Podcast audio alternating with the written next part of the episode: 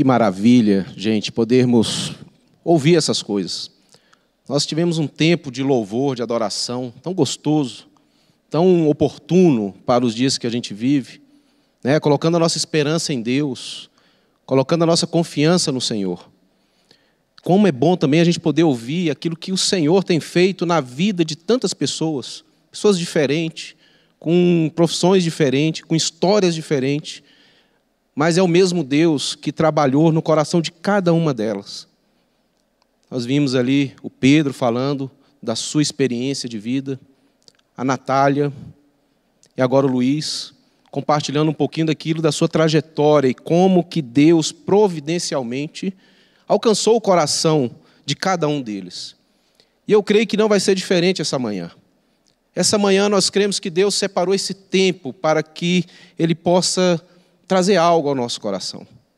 Deus, Ele é um Deus de providência e Ele quer entrar na nossa história, na minha história e na sua história. E como é maravilhoso a gente poder, nessa manhã, refletir sobre isso, sobre essa realidade, sobre essas coisas. Você que está chegando agora, seja muito bem-vindo, né? sinta-se à vontade conosco. Meu nome é Lucas Faria, eu sou um dos pastores aqui na comunidade cristã da Zona Sul.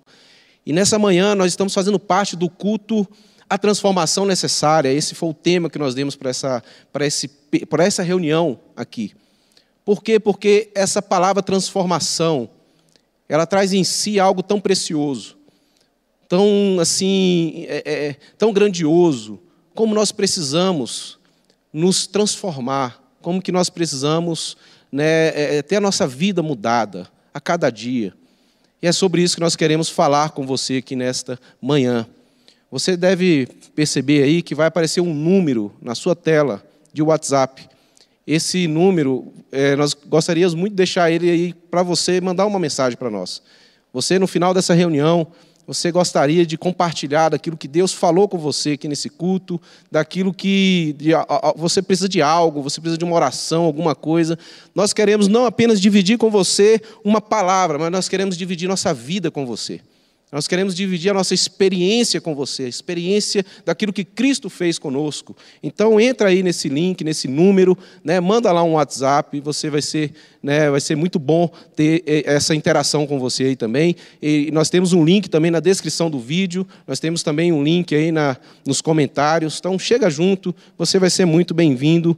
E você está fazendo parte aqui da comunidade cristã da Zona Sul, né, você quiser conhecer melhor um pouquinho a nossa comunidade de fé, nós temos as nossas redes sociais, site, né, e vai ser um prazer ter você aqui na nossa vida né, diária, porque a comunidade é muito mais do que um culto no domingo, ela tem uma vida que funciona, que é dinâmica, que é orgânica e que é maravilhosa. Mas eu queria que, se você tiver aí uma Bíblia com você, você fosse lá no Evangelho de Marcos, capítulo 8, do verso 35, 36 e 37. E eu queria refletir com você é, numa palavra que Jesus, o próprio Senhor Jesus, ele falou conosco, é, falou para a gente. E se você puder abrir, né, vai lá e nós vamos passar um pouquinho por esses versículos aqui. E a expectativa do meu coração é que a gente possa, sabe, receber de Deus nesse dia algo sobrenatural. Nós estamos aqui em busca de um milagre, o milagre da nova vida, da transformação. Diz assim a palavra do Senhor em Marcos capítulo 8, verso 35, 36 e 37. Quem quiser, pois, salvar a sua vida, perdê-la-á. E quem perder a vida por causa de mim e do evangelho, salvá-la-á. É, que, por causa do Evangelho, salva lá. Quem que aproveita o homem ganhar o mundo inteiro e perder a sua alma? Que daria um homem em troca da sua alma? Bom, aqui a gente finaliza essa leitura e eu queria refletir com vocês nesses três versículos. E no verso 36, principalmente, né, ele diz assim: Que aproveita o homem ganhar o mundo inteiro e perder a sua alma. É, eu queria pensar com você é, do que, que esse texto tem a ver comigo. Do que, que essas palavras ela fala comigo nessa manhã. Eu que estou aqui falando, você que está aí ouvindo, do que isso pode ter de um ensinamento para mim e para você. Acho que é importante a gente lembrar que todos nós estamos em um negócio de ganhar o mundo. Todos nós estamos num negócio né, de ganhar a vida, de, sabe, de, de conquistas, de coisas, sabe, de se superar. Então, todos nós estamos, de uma forma ou de outra, nesse negócio de ganhar o mundo. Mas é exatamente nessa, nesse negócio de ganhar o mundo que corremos o risco de perder a nossa alma. Perder a nossa alma. Mas eu, é, é, é importante a gente pensar aqui do que, que é alma. Quando a Bíblia está falando aqui sobre a alma, o que, que é alma para que eu possa perdê-la? O que, que significa eu perder a minha alma?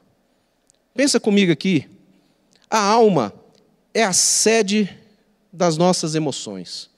A alma é a nossa psique, é a sede das nossas emoções, dos desejos, das percepções do que é belo, do que é poesia, do que é bonito, sabe? É a percepção né, da, daquilo que você, das suas imaginações, dos seus anseios, dos nossos afetos. É na alma que todas essas coisas se alojam e se constroem.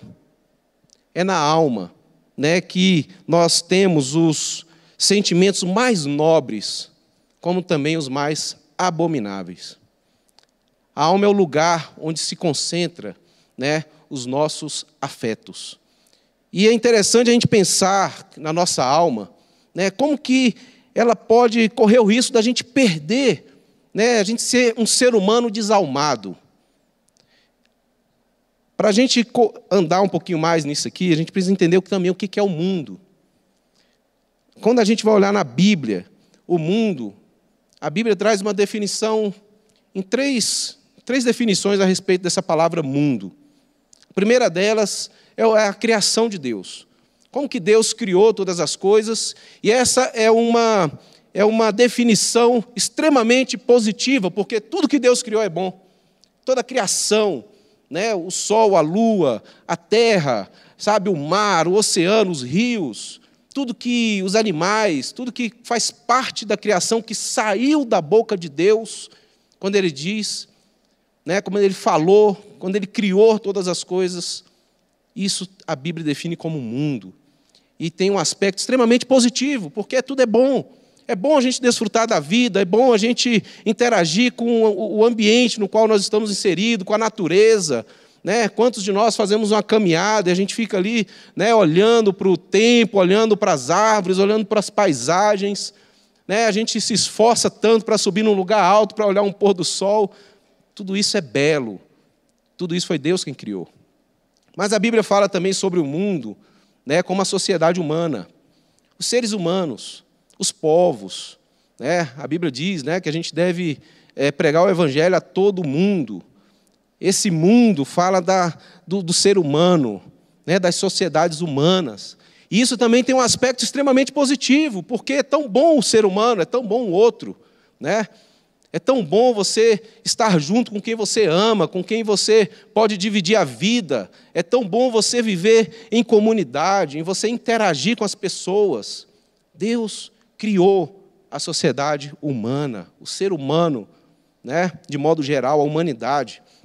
Agora tem um terceiro aspecto que a Bíblia também fala do mundo como sistema: desejo, poder, fama, controle, esse aspecto de mundo que a Bíblia está falando aqui, ele é um aspecto mais perigoso, é um aspecto mais negativo, né? porque apesar da gente estar no mundo criado por Deus, as, a, a, o ser humano criado por Deus, nós temos aqui também né, um sistema que, que está aí, passando né, por toda essa criação, por toda a sociedade humana, né, que é esse mundo que tem esse aspecto negativo, que envolve os desejos da nossa alma, o poder, a fama e o controle. E quando a gente pensa nesse sistema, a gente precisa entender porque existem valores que regem esse sistema, que fazem esse sistema funcionar, essa engrenagem rodar. E esses valores, muitas vezes, né, eu separei alguns aqui para a gente pensar juntos, né, que um dos valores que é, é, governam esse mundo sistema, é que os fins justificam os meios. Você já parou para pensar que vale tudo para se conseguir o que quer? Você já parou para pensar que vale tudo para eu alcançar o meu sonho, o meu objetivo? Você já parou para pensar também que o racionalismo é um dos valores também que, que, que fazem com esse sistema de mundo rode, que dita um pouco as regras da coisa. Né? Nós precisamos ser frios e calculistas. Mas também tem o hedonismo, né? a busca pelo prazer, Sabe, o importante é que eu sinta prazer por todos os poros do meu corpo. O importante é que eu seja feliz e não importa o que aconteça. Eu não posso me sacrificar. O importante é que eu seja feliz. Né? E também a gente tem um valor do humanismo, onde o homem é o centro de tudo. O importante é que as coisas orbitem em volta de mim dos que eu quero, do que eu sonho, do que eu penso. Isso também é um valor desse mundo, desse sistema né, caído, mundano, que a Bíblia também define como o mundo. E aqui que está o perigo do, da, da, da perca da minha alma. Nessa tensão da vida, no desejo de ganhar o mundo, é onde corremos o risco de perder a nossa alma. A questão não é minha gente, privar, ser privado das nossas emoções e se tornar pessoas simplesmente intuitivas, desafeiçoadas, irracionais. Não, não é essa a ideia. Deus deu a nós a alma, Deus nos colocou pessoas cheias de, de, de, sabe, de intensidade. Deus nos fez assim, pessoas cheias, sabe, de vida, que querem é conquistar, querem ganhar. Esse não é o problema e não é essa a questão aqui. É, também não é nos tornar um poço de desejos e prazeres. Por um lado, eu não devo ser uma pessoa fria, é, é, 100% é, racional, intuitiva, uma máquina de intuir, eu me relaciono nas coisas conforme eu, me, eu. Não. Nós temos aqui uma alma que tem prazeres, que tem emoções. Mas nós também não podemos nos entregar aos nossos prazeres, às nossas emoções, a tudo aquilo que a gente quer. Aquilo tudo que a nossa alma pede, que ela anseia. Também, né, nós, somos, é, é, nós temos, somos dotados de sonhos, carreiras, conquistas né, essas coisas não são um mal em si mesmo. Conta bancária, isso não é um mal em si mesmo. Viajar, sabe? Querer sonhar em ser um grande empresário, sonhar em ser um grande artista, não. Essas coisas não é um mal em si mesmos, mas nesse afã de querer ganhar o mundo, nós corremos o risco de perder a nossa alma. Corremos o risco de perder a nossa alma. E como que perdemos a alma?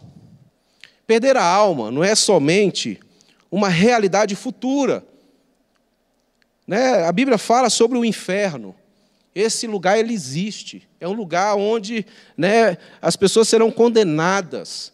Vai haver um acerto de conta de tudo. Aqui nesse mundo, a injustiça que acontece, as coisas ruins que acontecem, isso não vai ficar em branco. Haverá uma prestação de contas. E o inferno é esse lugar, sabe, de sofrimento eterno, onde muitas pessoas irão para lá. Irão para lá. E eu falo isso com dor no meu coração. Eu falo isso não com alegria, e nem Deus também criou o inferno assim, ó, que bom, vou criar um inferno aqui. Não. Mas é porque as coisas precisam ser. Tem que haver uma prestação de conta para tudo que existe aqui. E esse inferno ele é algo futuro, que ele muitas pessoas irão para lá, mas nós precisamos pensar também no inferno emocional, no inferno da psique, sabe? Quantos de nós, quantas pessoas vivem uma vida infernal na sua alma, no seu coração, assustadas, com medo, presas, sentimentos, presas em relacionamentos ruins, preso em coisas ruins, porque com o afã de ganhar o mundo, perder a sua própria alma. No afã de conquistar tantas coisas, venderam a sua alma. E isso é triste, isso é doloroso, isso é doído, né? Isso é doído. E a gente pode pensar aqui também, nós calculamos tudo, criamos nossos planos, sem levar em conta as pessoas que amamos, filhos, casamentos, amigos. Perdemos a capacidade de chorar por ser um sinal de fraqueza. Quantos se tornaram uma máquina, uma máquina de conquistar?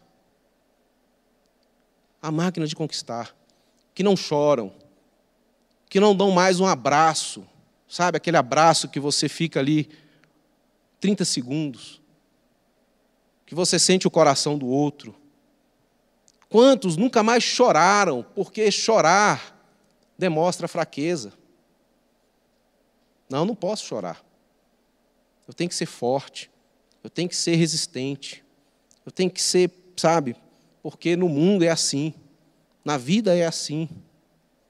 Né? Quantos estão perdendo aí relacionamentos, como o relacionamento com seus filhos? Porque não tem tempo, porque, sabe, é, é, se tornaram máquina de conquistar, então eu preciso dar coisas para o meu filho para que ele se sinta amado e eu, e, e, e eu preciso ganhar o mundo. Deixa eu te falar uma coisa, meu amigo. Sabe, o tempo passa. O tempo passa e às vezes você pode estar perdendo o melhor da festa. Você pode estar perdendo o melhor dos seus filhos, da fase em que estão. Quantos casamentos estão assim, em pedaços, sabe? Que não existe mais amor, que não existe mais paixão, que não existe mais aquela vontade de, sabe, de se relacionar com seu cônjuge, de dormir com ele, abraçados, sabe? Onde, onde você perdeu a sua alma, meu irmão? Onde você perdeu a sua alma, minha irmã? Aonde que a coisa desgringolou? Se você for pensar bem, existiu algum momento da sua vida que, no afã de ganhar o mundo, você perdeu a alma. Buscar ter prazer no máximo da vida, sexo, drogas, adrenalina, Sacrificamos tudo em nome do prazer. Tudo em nome do prazer. Eu fui um pouco assim. A minha história de vida foi exatamente assim. Busquei viver as maiores intensidades, sabe, das drogas, das adrenalinas da vida. Queria viver para mim mesmo, ninguém mandar em mim, ninguém falar o que eu tenho que fazer. Só que, no final de tudo, eu era uma pessoa infeliz, triste, sem alma, com a alma desburacada, com a alma quebrada, em pedaços, sabe? Porque eu quis ganhar o mundo. Eu quis satisfazer a mim mesmo, sabe? Quis satisfazer a mim mesmo.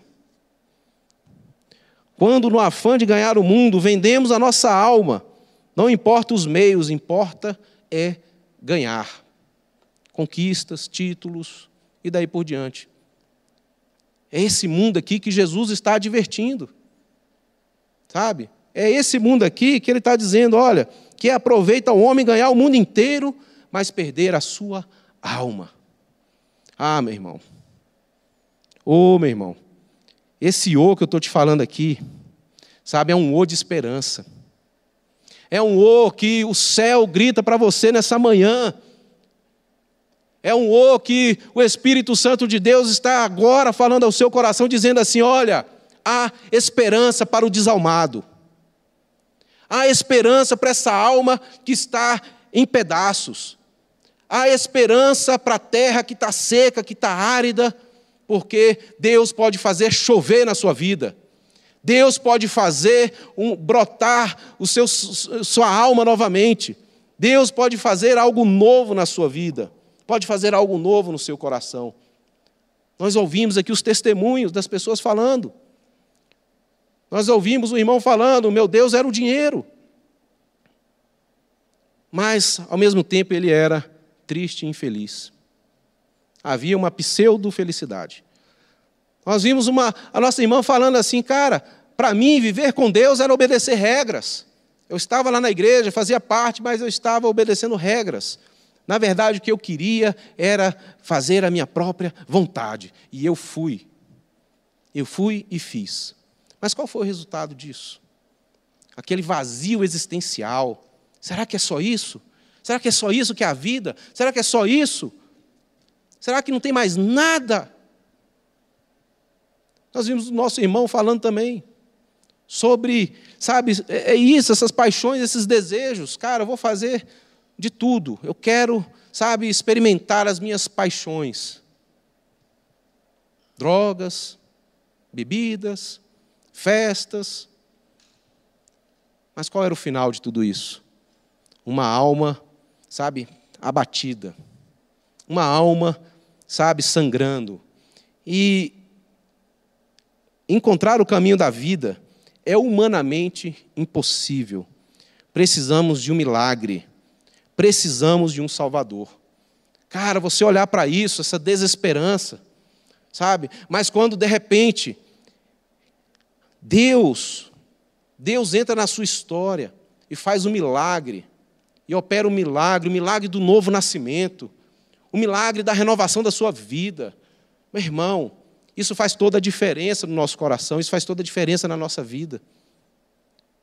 O que que fez a diferença na vida desses irmãos que deram testemunho? O que que fez a diferença na minha vida? O que que fez a diferença na vida de tantas outras pessoas? Foi exatamente quando Deus entrou na história dela. Se você fazer uma linha da vida, e aí você vai ver, você nasceu, você teve lá a sua experiência familiar, boa ou ruim, depois você teve a sua adolescência. Você quis conhecer um tanto de coisa. Depois você entrou na fase adulta, carreira, escolher faculdade, o que, que eu faço, para onde que eu vou. Né? Aí esse mundo aqui começa a ditar para você que você tem que ser isso, você tem que ser aquilo, você tem que conquistar, você tem que ganhar, você tem que ter prazer, você precisa, sabe? Você precisa, precisa, precisa, precisa. Você tem que ganhar o mundo. Aí você vai entrando na vida, só os pedaços, e só Deus sabe o que você está fazendo aí para manter esses cacos aí juntos.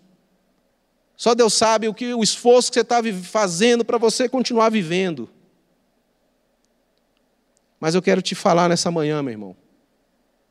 Na linha da vida, quando Deus entra na história do ser humano, a diferença acontece. E eu quero te falar que essa diferença ela acontece de dentro para fora. Sabe, é impressionante quando que você percebe, as, às vezes, as circunstâncias à nossa volta, difíceis, complicadas, complexas, mas existe uma paz dentro do coração. Sabe por quê? Porque essa paz ela não está ligada às circunstâncias, às coisas, ela está ligada a Deus. Está ligada à vida de Deus. É sobre essa paz que nós estamos falando. Sabe, o que, que adianta o homem ganhar o mundo inteiro e perder a sua alma? Meu irmão, eu quero te convidar essa manhã a você, sabe, buscar encontrar a sua alma de novo. A você buscar, sabe, é, é, é olhar para a vida com outro olhar, a viver a vida com outro sabor, olhar para a sua família, aqueles que estão à sua volta. Faz a conta, vê se vale a pena você ganhar o mundo inteiro e perder as coisas mais importantes da vida. A proposta de Cristo é um milagre. Esse milagre é o milagre do novo nascimento. Precisamos receber essa nova vida. E Jesus ele dá aqui para a gente, vamos dizer assim, a receita do bolo. Olha o que, é que ele diz aqui. Quem quiser, pois, salvar a sua vida, perdê-la-á. E quem perder a vida por causa de mim e do Evangelho, salvá-la-á. Você quer salvar a sua vida, meu irmão?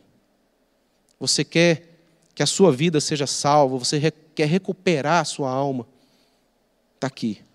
Permita que Jesus assuma o controle da sua vida. Nascer de novo não é se tornar um membro de uma igreja, não é participar de um culto a cada domingo. Nascer de novo não é participar de um ministério eclesiástico. Nascer de novo não é fazer caridade, nascer de novo não é essas coisas. Nascer de novo é quando Deus entra na sua vida. É quando você sai do, do controle e deixa Ele controlar o seu coração, a sua vida. Aí você nasceu de novo. Aí você experimenta essa, esse novo nascimento e essa paz invadindo o seu coração. Nascer de novo é o milagre da salvação. Não é simplesmente você ter o seu nome escrito lá na membresia da igreja, mas é você ser salvo. Nascer de novo é você experimentar a cada dia um milagre novo. É você experimentar a vida com outro sabor. É você viver seu casamento num outro nível, numa outra realidade, de amor, de esperança. Vivendo cada fase da vida. Eu estou há 24 anos casado. E nós já vivemos uma boa parte aí né, de lutas. Mas eu continuo apaixonado por ela, porque porque a minha alma ela está renovada em Deus. Não é porque eu sou melhor, não, não, não, não. Eu sou um pós-cinza. Mas Deus entrou na minha história, no meu coração, renovou a minha vida.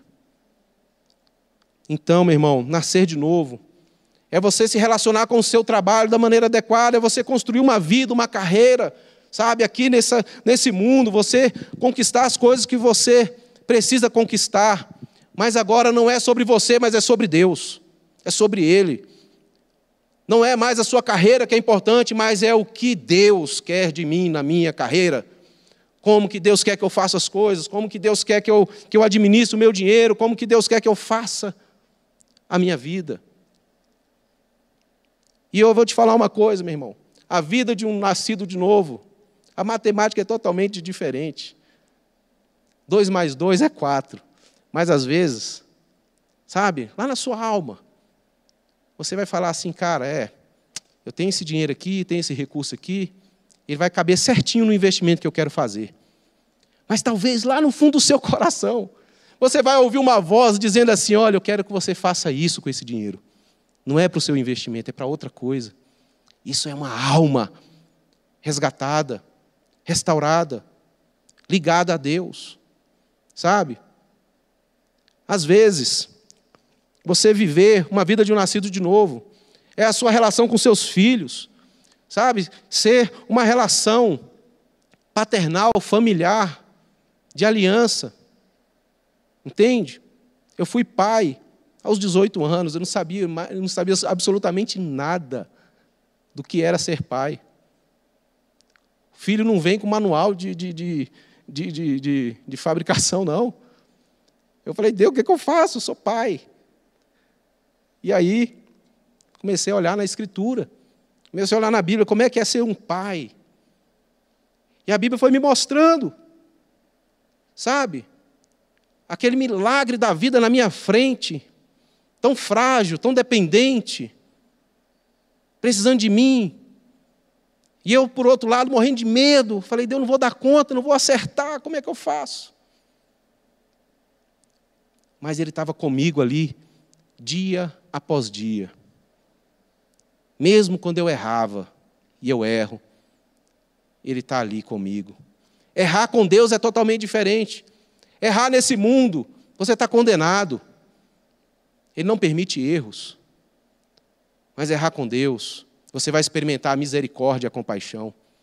Você vai experimentar uma família da fé te acolhendo, falando assim: cara, você errou, mas vem cá, nós vamos andar juntos. Esse erro não faz de você a pior pessoa do mundo. Mas tem uma esperança que isso você vai conhecer a graça e o amor de Deus. Nascer de novo é um milagre da fé. Nascer de novo é o que Deus, é isso aqui que Jesus falou. Quem perder a vida por causa de mim e do Evangelho, salvá-la-á.